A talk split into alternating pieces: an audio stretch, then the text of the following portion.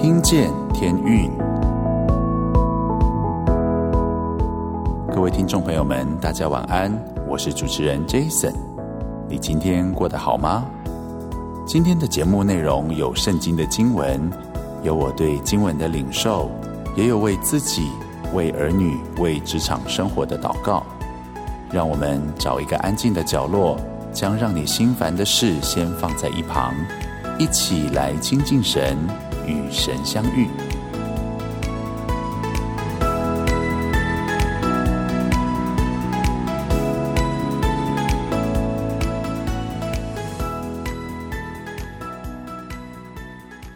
听众朋友们，大家晚安，我是主持人 Jason。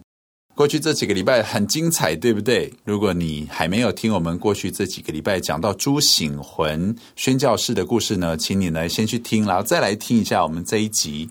那我们今天呢，仍然是邀请到朱康伟朱大哥跟大家 say hello。大家好，还有朱朱姐，大家好，很高兴哦。我们其实聊到这个朱醒魂宣教士，其实有很多的事件，神迹奇事，甚至他自己在信主的时候呢，被大光照耀。其实我觉得你们的爷爷很像保罗，嗯嗯嗯。从他那个信主的时候，你说他在祷告的时候就被。一个大光照耀，所以他自己就向主说：“我在这里，请差遣我。”请差遣我。他还有什么很像保罗？你们想得到吗？他开餐馆很像保罗，他做做那个纸风筝很像保罗，因为保罗他本身是织帐篷，边织帐篷然后边传福音这样子。其实你们的爷爷就是这样子，就是要先能，因为教会没有办法支撑他们够多的经济的所需，所以他必须要。带着家人去做餐馆，然后先养活家人，他继续去做传道的工作。我觉得是一个嗯信仰的榜样。然后，然后就是真的好像使徒行传那时候的这些场景全部都出现这样子。那可不可以请你们再聊一下？就是朱醒文宣教士呢？他当然他在那边有很多事情，其中一个他是供应了一个那时候想要念神学院的学生。对。啊，在呃爷爷在印尼宣教的过程当中，曾经有一个年轻人告诉他，他很想相信耶稣，也很想去神学院念书，嗯，很想全职侍奉。嗯，那爷爷听了也很受感动，嗯，所以他就把他很微薄收入的一薪水的一半，完全供应给这个年轻人。薪水的一半，薪水的一半，薪水已经没有多少钱了。对，然后这薪水是要养活一家子十多个人。对，但是他把他的一半给了这个年轻人，而且是每个月给，嗯，每个月给。啊，在那一段时间呢，那你奶奶一定很生气，她非常生气，吃了，对，你还给他？听我爸爸。告诉我是爷爷奶奶那时候常常吵吵架，嗯，因为奶奶说家里都没饭吃了，你居然还把你的所得又拿去给这个年轻人，嗯，那这年轻人呃爷爷供应了他好长一段时间，然后但是都没有下文，不知道他去了哪里。嗯哼，后来透过朋友的转达才知道，他最后没有去念神学院。拿了钱之后就没有去念，然后去做其他的事情。天哪！后来爷爷才停止供应。嗯啊，那但这件事情在我们家族里面就一直放在心上。后来这位年轻人到底怎么了？他的下落到底怎么样？啊、因为失去联络了。是。然后在爷爷过世很久，那我爸爸那一辈在第一次或第二次的印尼大团圆的时候，啊，包括。呃，很多关系辗转的找到这位年轻人。嗯哼，那整个家族终于找到，哦，终于找到了，终于找到，还钱来，不是？对不起，主持人很容易破梗。你那时候都把我们都没有办法吃饭，你把我们钱都拿走了。要把你找出来，很戏剧化，就应该当然不是啦。你们是比较温馨的家庭，我们可能就是就那时候给我把钱都给我吐出来。好，你们那时候呢？后来，呃，这个家里长辈就特别去他所在的那个村落，啊，看到他，啊、呃，当初很担心他，结果后来他，后来呢，他自己有良心发现，哦，后来还是去神学院完成呃他当初答应爷爷的事情。是，然后不但如此呢，他在所在那个村落还盖了教会，哦、盖了另外的神学院。然后我们家族在那次团圆里面特别去看他所成立的教会，还有那个神学院。然后爸爸还拍下几张相片回来给我看，我特别印象深刻。那个神学院、那个教会呢，是单纯的就是木板隔间，很薄的木板。然后教会的地板是泥巴地，是。然后教会的长板简单，非常简单的，非常简单的。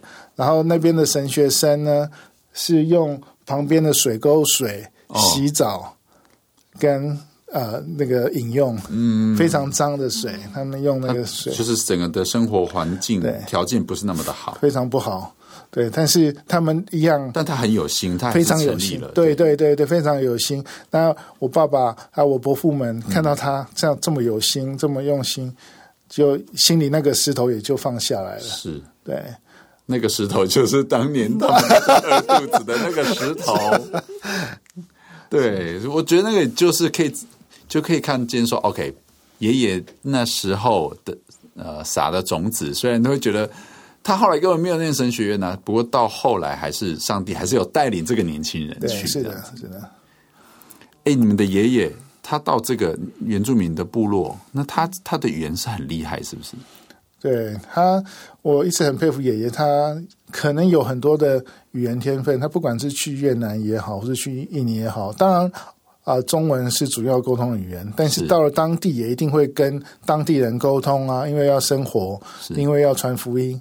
我爷爷怎么样在很短的时间之内学会当地的语言，也是让我觉得很佩服的。所以其实从你们爷爷开始，他其实他学习呢有点语言天才这样子，然后语言天分呢，才才有办法使用当地的语言去去传福音。嗯。那你们呢？你们一直以来在你们的工作上面，你你们所会的这些技能，你们的学，就是说你们你们当初所学的，跟你们现在做的是有，我知道朱朱姐是很有相关啦。对，对，嗯，对。那呃这边就必须提到我。来救船之前，在前几期的节目里面，曾经提到说我是千家公司是在科技公司啊，是算是电子产业，是，然后跟我在救船的工作是完全不相干的，嗯，领域。是。啊，但是回头来看，上帝神却在每一个环节都放了一块拼图，嗯，哦，然后从哪里开始呢？从我在学生的时候开始。在，因为我在学校我是念工科的学校，嗯，学校是没有规定要念会计的，是。但是呢，啊、呃，某一位学校老师却莫名的要我们学初级会计，嗯哼，班上同学都对这老师很反感，只有少数的同学，包含我自己自修的方式把初级会计学完了，嗯。然后在当兵的时候，我被安排到。军工教福利中心，嗯哼，做会计、做查账的工作是，哎，很妙啊！怎么在学生觉得没有用的东西，有学到一点，在当兵的时候派上用场。对，但是那时候并没有想太多哦，一直到没有想起来，没有想起来这有什么样的关联？嗯、然后一直到后来退伍之后，到前一家公司工作，然后开始。有做业务方面的工作，那业务方面工作又跟会计没有什么关系，嗯，那就觉得很奇怪。最后来到旧船，那我在旧船的第一份被安排的任务工作，就是要负责呃完成这边业务啊会计相关的系统。嗯哼，回头一看啊，原来神早就在从我学生的时候就安排了一块积木。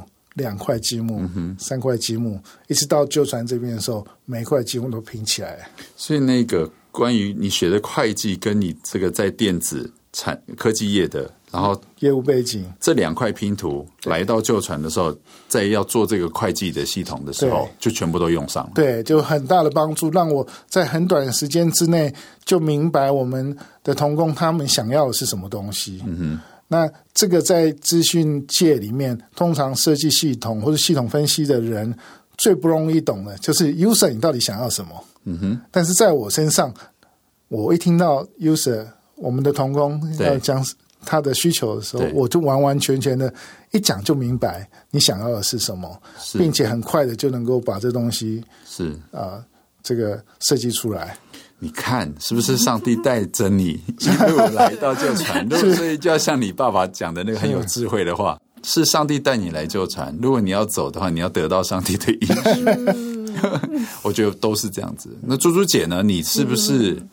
嗯，你来救船，你看一开始你也不知道救船在做什么嘛？啊啊啊，就是我，我在好几集前面已经讲过我怎么样进来救船的故事。那呃，也也是。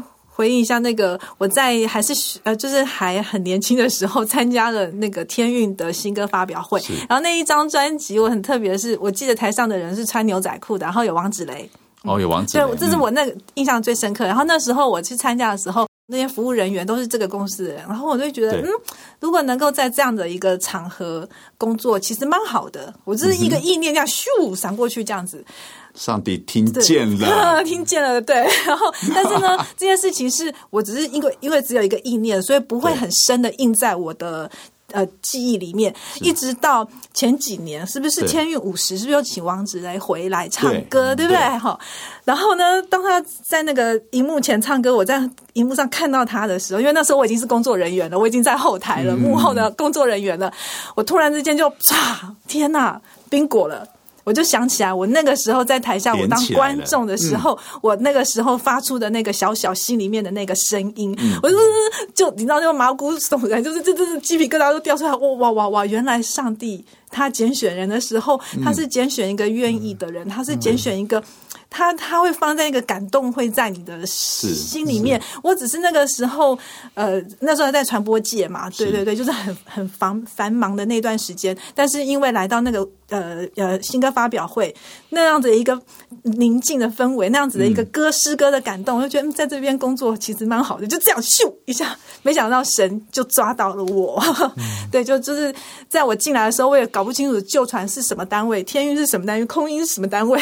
嗯，没想到。到全部三合一的连在一起了，嗯、然后连我那时候小小的声音都被听见了，这样子，嗯，嗯，所以我觉得神的拣选是很奇妙的，嗯，这也是一种印证，就是你是因为王子雷的这个人，然后你才想起来的嘛，你才把那个过那么多年的那个，对啊，参加了那一场音乐会、新歌发表会，才又跟。天韵的五十周年，他又站在台上在唱歌，你在后台，而且其实你已经在旧船工作几年了，你都还没有想起这件事情。对对对，其实我们都有类似像这样的经验。我自己我会来旧传，我有好好一些故事。我讲一个故事好了，嗯、就是天韵飞翔专辑的时候，嗯、然后呢，我记得那时候啊，齐少林牧师他还特地回来，就是啊。呃算是回来帮忙，因为他那时候已经离开天韵了。嗯、然后他在台上，他们在台讲话啊，也唱歌啊。然后天韵的聚会结束之后，不是都会有团员跟大家来聊天嘛？嗯、然后我记得那时候次哥，那时候、嗯、那时候他也他就是他知道那一场我会去，因为我跟他是同乡，嗯、所以他就白白把我拉到一边这样，嗯、然后也跟叶姐啊，还有那时候的其他团员，就是几个人一起聊天这样子。嗯、然后好像是次哥吧。嗯次哥就特地引荐给叶姐说，说、嗯、说说啊，叶姐，这个年轻人，这以后有机会也让他进来天韵啊。因为我那一场音乐会，我就听到说，天哪，怎么台湾有有一个这样子的团队，可以把声音唱成这样子，好厉害哦！我也是心里面有一个小小的声音，对，上帝也听见了。然后他当他这样引荐给叶姐的时候，我就说：“哎，没有，我想说我我的声音能听吗？能用吗？”可是殊不知来这边已经也快要二十年。对，而且我记得你更小的时候还有故事，对不对？你学会小喇叭。对，我学小喇叭，这个是跟彭老师有关。对啊，彭老师他他派。这个几个一个英文老师，嗯、那时候就是到了花莲这样，嗯、花东，然后花莲呢，因为也跟玄慈牧师有关，他可能就问玄慈说，可不可以去你们教会？有没有人想要学乐器？嗯、所以彭老师就派 Ruth 老师去那个地方教我的舅公那一辈，嗯、我外公那一辈、嗯、去教他们吹乐器。然后我那时候是幼稚园的小朋友，嗯、那他去教。但是我没有看到他们在学，但是我一直记得这个老师呢，他会来我们这个教会的幼稚园啊，来看跟我们所有的小朋友玩在一起这样子。嗯、然后甚至是我一直记得他，特别是在我幼稚园的毕业典礼，那时候就开始很有记忆了。我代表毕业生站上台演讲，小那么小还要演讲，我不知道我在讲什么。然后他就帮我拍了一张拍立得，这样子，拍立得这张照片，我就一直留着。我就想说啊，我一定，我一定以后长大还要再看到他这样子。我一直到我来这边，我那个照片也还留着，我还带来台北。嗯结果结果就我也是问许恩赐，然后他才告诉我说啊，对呀，那时候的确有这样的一个老师。我想说是不是那个人是不是就在空音？他说对，就是，然后就告诉我是谁。就就那时候 Ruth 老师老师从美国回到台北，我那时候已经在天韵 工作了，然后我就拿着那个照片冲到我们的大门口，就跟他说。我我那时候英文还很破，我说 Ruth 老师，这个是 This is me，这是我 Do you remember me？那个小时候的幼稚园的照片跟现在我的脸，当然是完全不会记得。他就跟我这样很尴尬的说：“嗯，我不记得哎、欸。”不过很高兴看到你，Nice to meet you。我说，我就跟他说，没关系，你不记得我没有关系，但是我记得你就好。对，你看这是不是就是很像我爷爷那时候的故事？就是有一有一个传教士做了一件事情，影响了一个孩子。对，你知道我那时候心情是一直告诉自己说，我不想，我不要，我不能变坏，我要用很好的状态看见到这个，帮我拍照这个。很好的状态，你现在是天韵的一员。等一下，怎么变成我被访问？我是主持人哎、欸，我是看你长大的。我，我以前我进旧传之后拍的一支 MV，应该算是第一支 MV，里面阿刚就是里面的团员之一，唱歌的。你拍的第一支 MV？对呀、啊，我拍的第一支 MV 就是欢唱这一支 MV，大家可以上 YouTube 去找欢唱天运。哦，那个时候找的小毛头。对，然后那时候一堆年轻人，而且拍的时候，因为他最高，所以我都会请他站在远一点的地方。然后有一次呢，站在一个稍微石头比较高的地方，然后他在这个石头不小心一跳就掉下去，掉到河里面去，所以我对他的印象非常的深刻。你看，我是我是那个时候，你是看我长大的，然后我现在访问你，那我们现在颠倒过来，颠倒过来，然后欢唱这首歌也是欢唱这首歌，那今天就要来放一下，是不是？好，今天来放一下欢唱这首歌。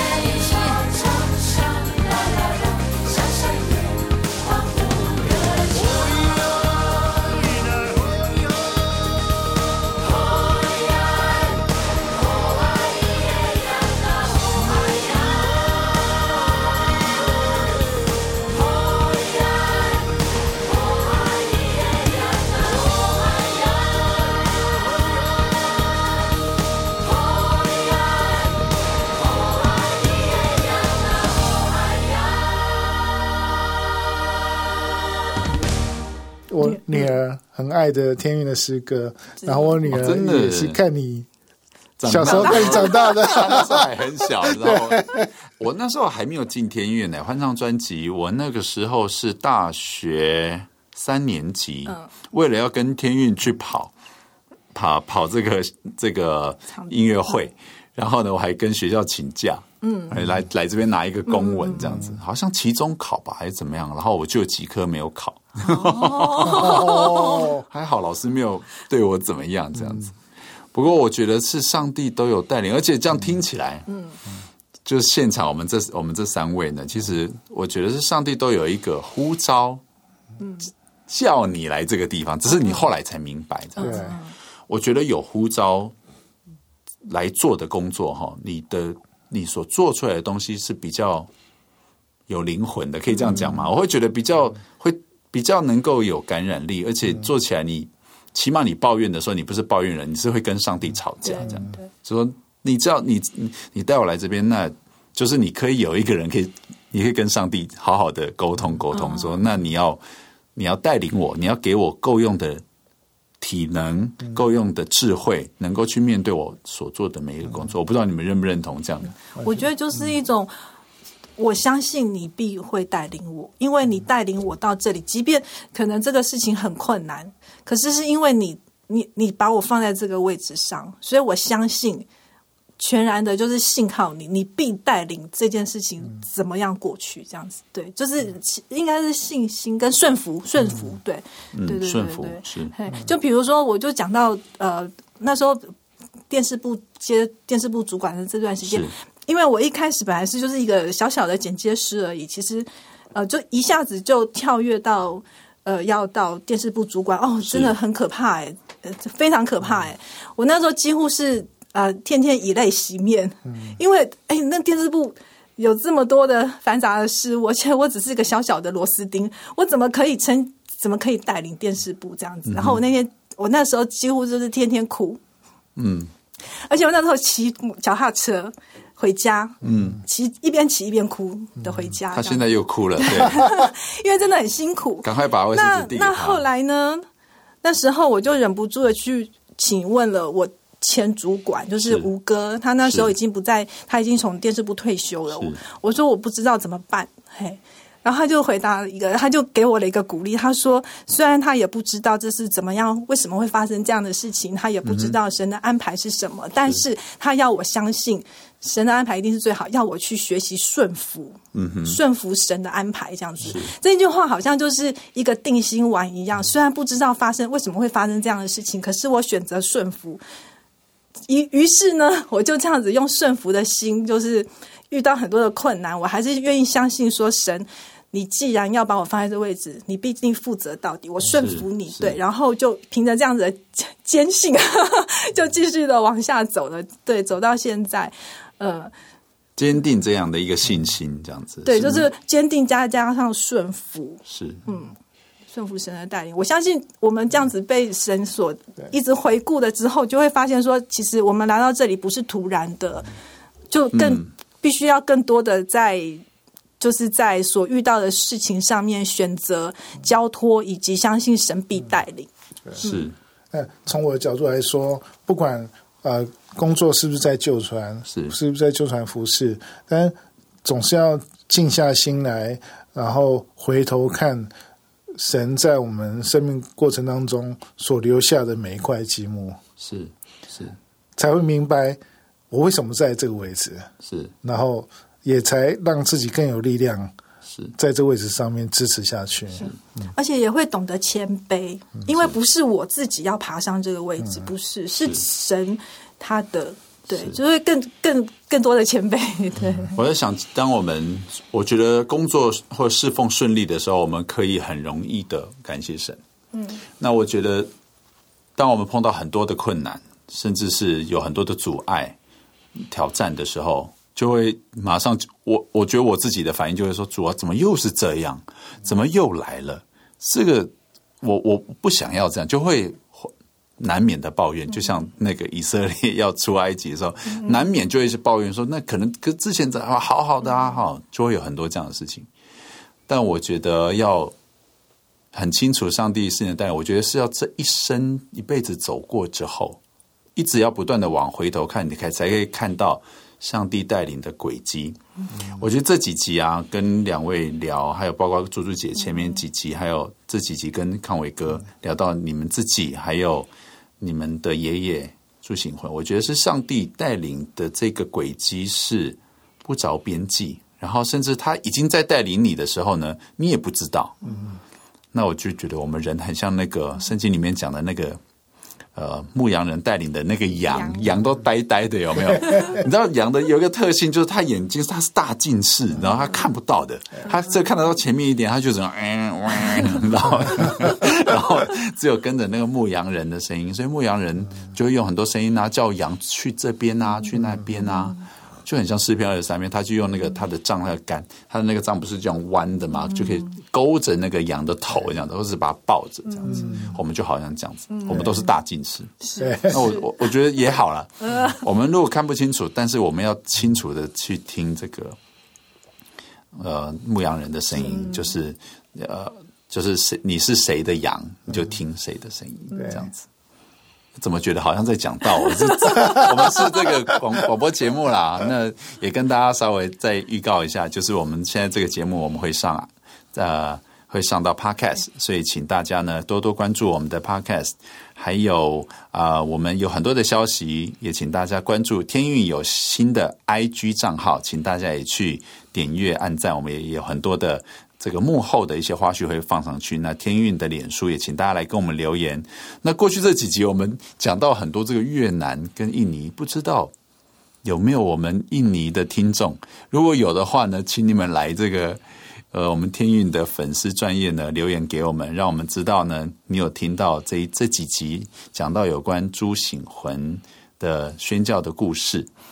那不知道大家对于你们。就是两位有没有什么最后的话，请你们再分享一点。就是你们身为一个宣教士家庭的后代，你们会想要怎么样鼓励我们的听众朋友？那因为不见得所有听众朋友他们家里都是宣教士的后代。那你你自己传承了这个信仰，而且你当你们自己的家族聚在一起的时候是那样的，有一种敬畏神的氛围。你们会想要有没有一句话是可以鼓励？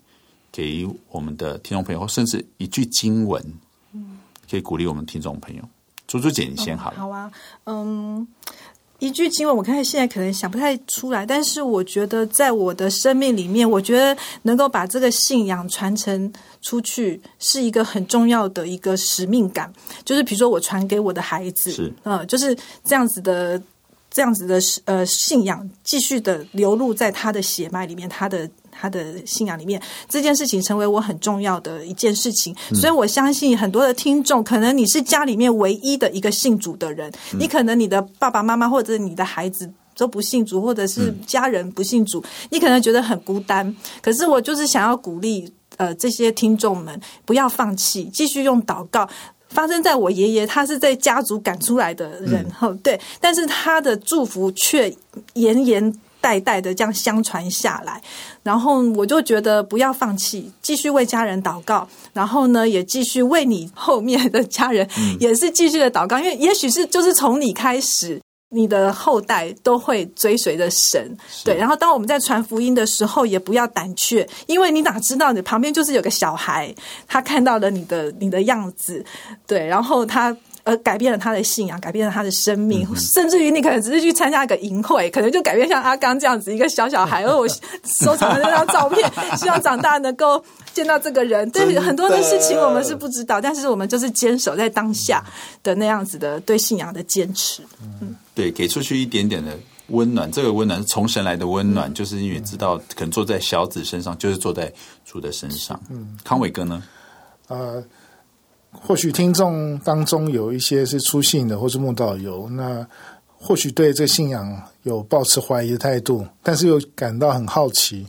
那从我们家的见证历史来说，我们必须要告诉啊、呃、大家，我们所信仰的这位神是又真又活的神。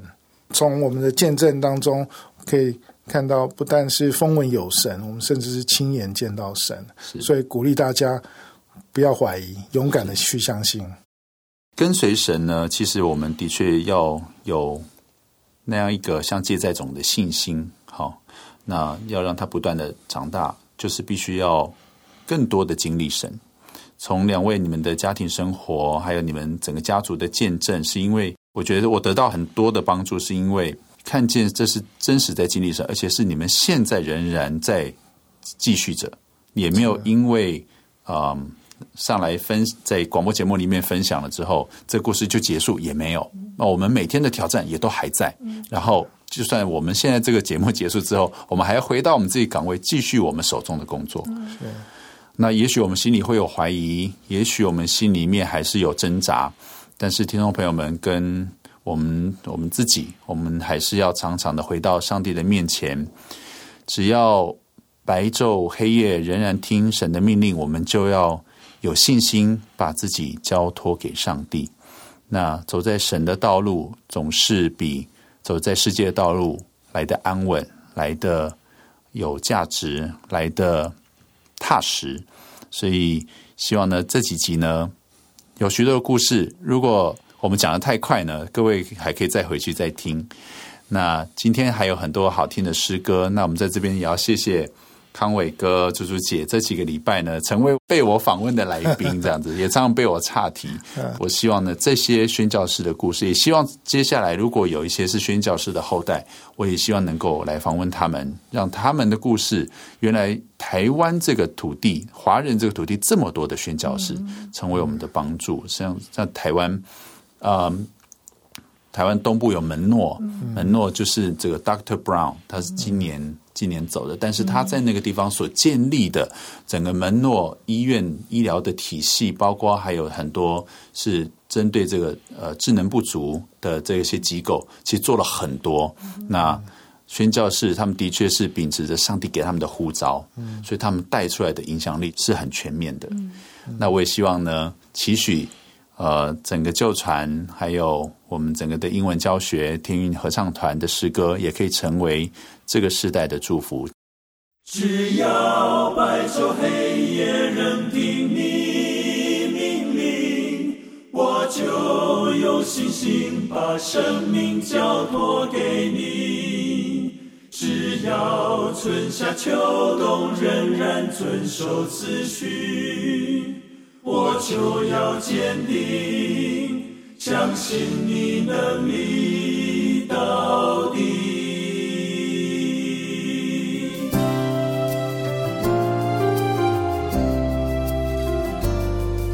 看见暴风雨，无法抗拒，大地留下璀璨痕迹。雨过天晴，当阳光再起，生命重新展现奇迹。虽经过流泪谷。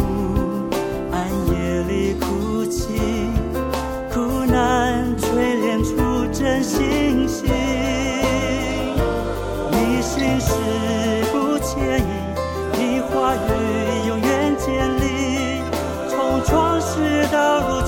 掌权柄。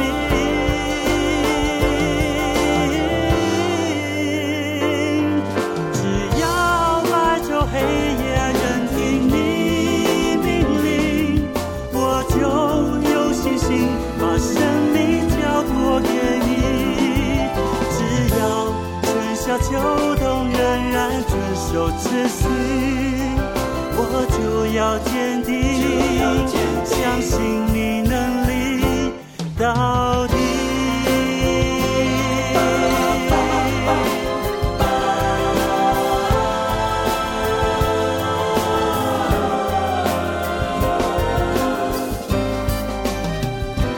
骤然间，暴风雨无法。抗拒，大地留下璀璨痕迹。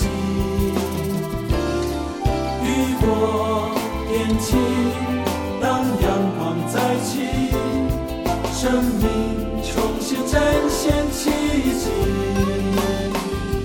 虽经过流泪谷，暗夜里哭泣，苦难淬炼出真信心。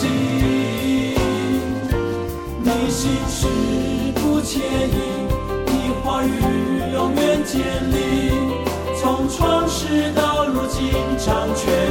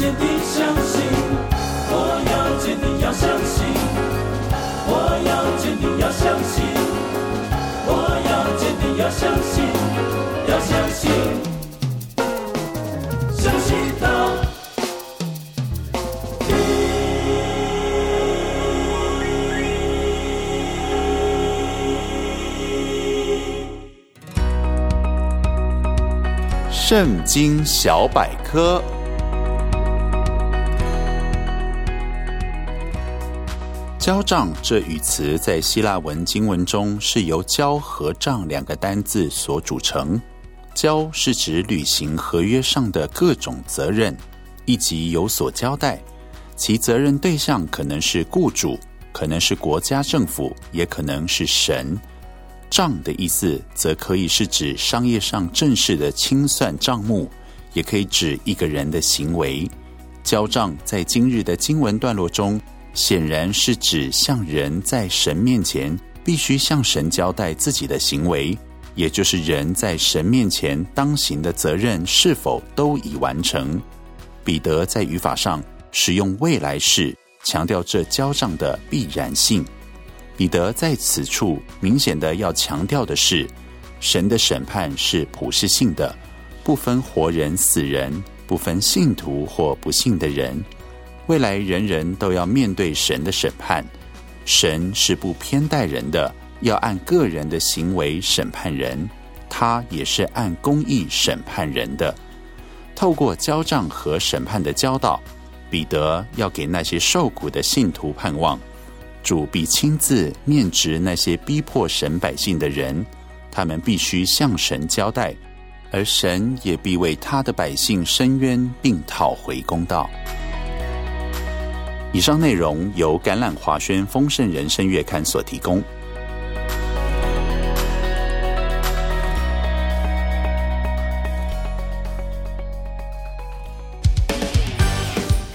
欢庆圣诞，诚挚邀请您来参加空中英语教室圣诞音乐会。演出时间：十二月十九号礼拜六下午两点半和晚上七点半。地点在台北国际会议中心。详情请洽空中英语教室官网。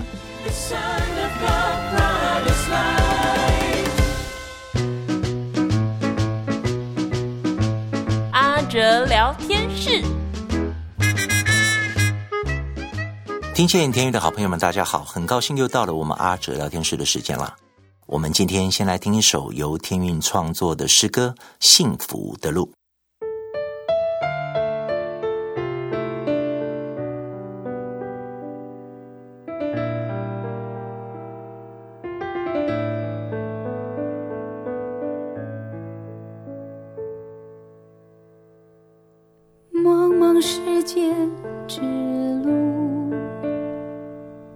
少坎坷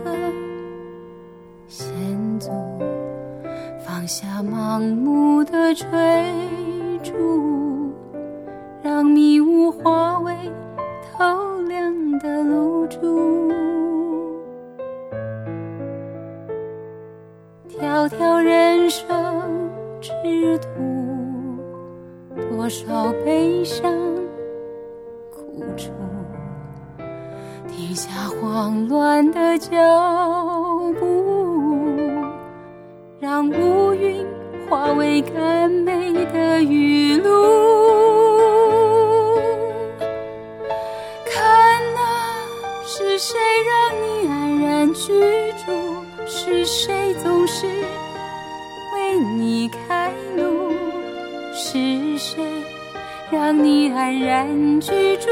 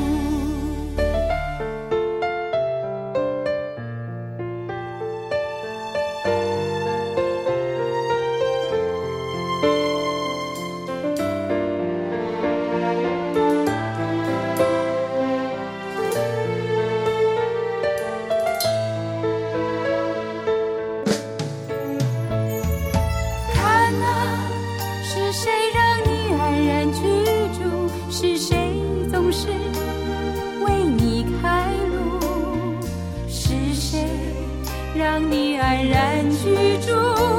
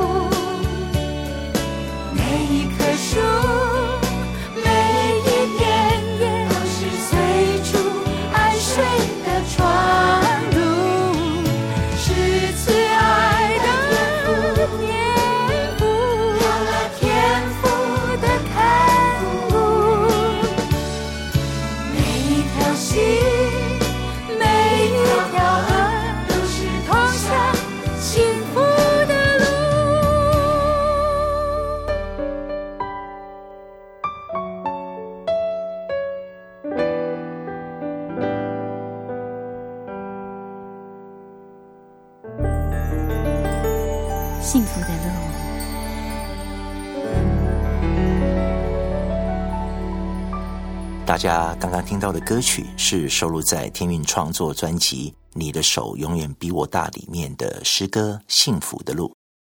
这首歌词提醒了我们：茫茫世间之路有多少坎坷险阻，人生又有多少悲伤苦楚。然而，是谁总是为你开路，让你安然居住呢？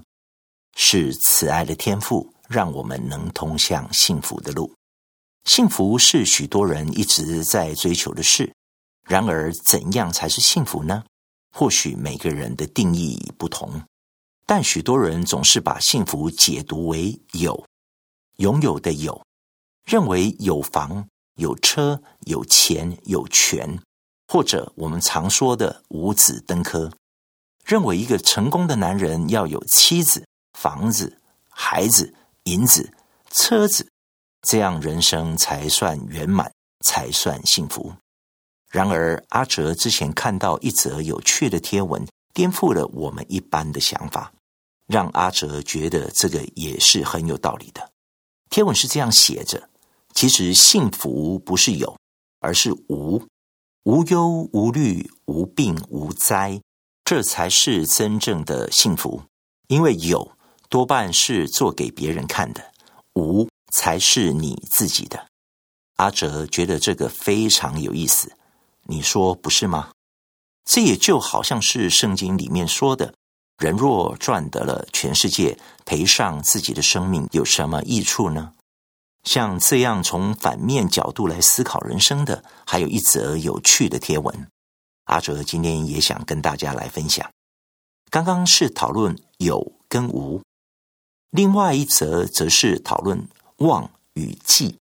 从小我们就觉得能够记得牢的人是聪明的，能过目不忘的人就是天才。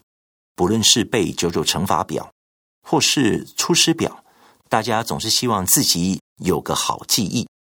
然而，这篇小贴文的作者却从反面来思考，指出忘才是智慧，是修养，能够忘得掉才是幸福。怎么说呢？因为若忘不了别人的闲言闲语，人生会披上一层灰色的阴影；若忘不了伤心的往事，人格会逐渐的扭曲。因此，作者在壮年之后开始向神求健忘，能够忘掉过去的辉煌，这是谦卑；能够忘掉以往的失败，这是勇气；能够忘掉朋友的不周，这是大方；能够忘掉仇敌的攻击，这是爱心。这样听起来，忘比记是不是难多了呢？记或许是聪明，但忘却是智慧，是修养。阿哲希望今天的分享能够让我们醒思，不要小看我们所拥有的。有时没有或我们以为的缺点，说不定才是真正能让我们幸福的。最后，阿哲想跟大家分享一首听的诗歌，叫做《我得了秘诀》。不论有余或缺乏，我都已经得着了秘诀，所以能知道怎样处卑贱，怎样处丰富。因靠着那加给我们力量的，我们凡事都能做。阿哲聊天室，我们下周见。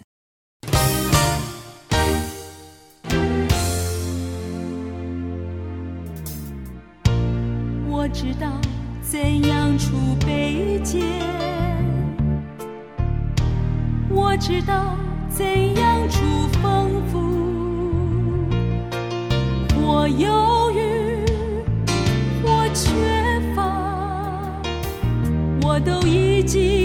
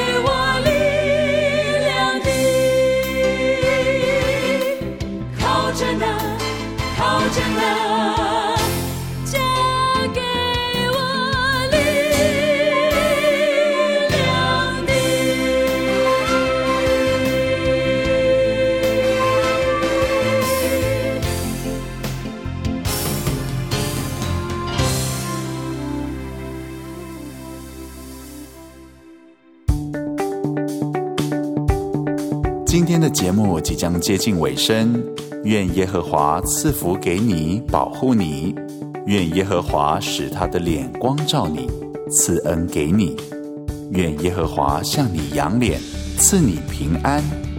祝大家今天晚上睡得安稳。我是主持人 Jason，我们下周见喽，大家晚安。